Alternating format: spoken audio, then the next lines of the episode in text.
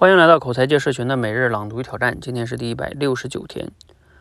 出去吃饭和睡觉啊，被动生存时间呢，占用你一天的时间越长，你就越低落，越没有时间展开其他的行动。当你通过自查发现自己啊正处在被动生存时间时呢，你需要启动两个动作：应对情绪，并觉知当下的位置。在被动生存时间中呢，人的情绪是压抑的，思路是迷茫的。因为大块的时间被捆绑，一天中整体的效率低下，被大脑边缘系统操控产生的这种负面情绪非常正常。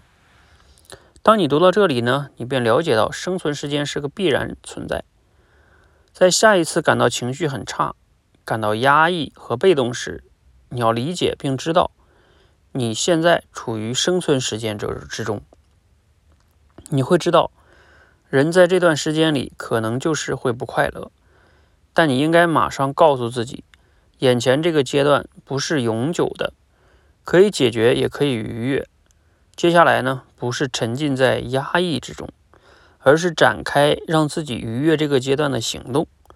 觉知情绪是控制情绪的前提，一旦产生觉知，就可以解决生存时间带来的大部分情绪问题。生存时间啊，就是逆境本身，没人可以绕行。识别逆境，稳定情绪，缩短被动生存时间，开启主动生存时间，这大概就是应对生存时间的二十四字方针吧。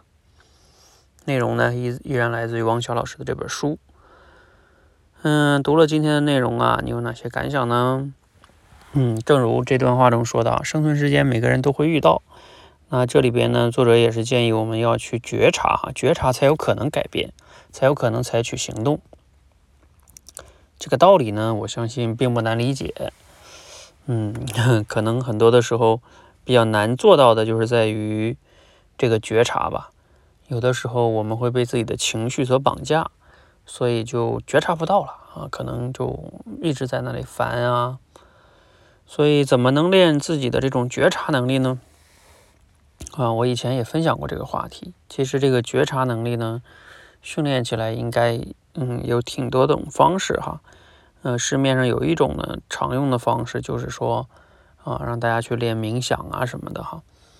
啊，我觉得冥想确实应该是一个挺好的方式。我以前也做过一段时间哈，但是没有持续做，因为它其实是一种它的原理我分析过，其实挺有道理的。因为你在走神了之后，你能觉察到你走神了，再把自己拉回来。其实所谓的觉察能力，就是觉察到自己的念头到底现在在哪里，在想什么。呃，用我的通俗的话来说，就是能跳出自己看自己。比如说，你像现在说这个处在被动生存时间也是一样的。你在这里被动生生存时间里边，你的情绪不好，那你跳出自己看自己，不就是这样的吗？所以其实就是跳出自己看自己的能力。那这个冥想，它就是一种。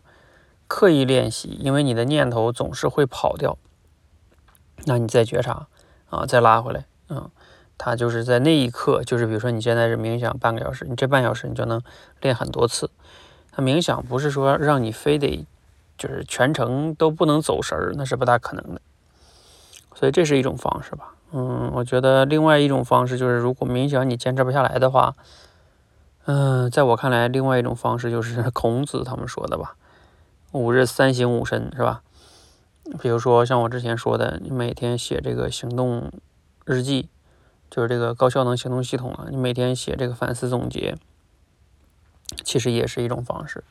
这样的话，你就能觉察到今天我都做了什么呀？我有哪些情绪呀？我哪些感想啊？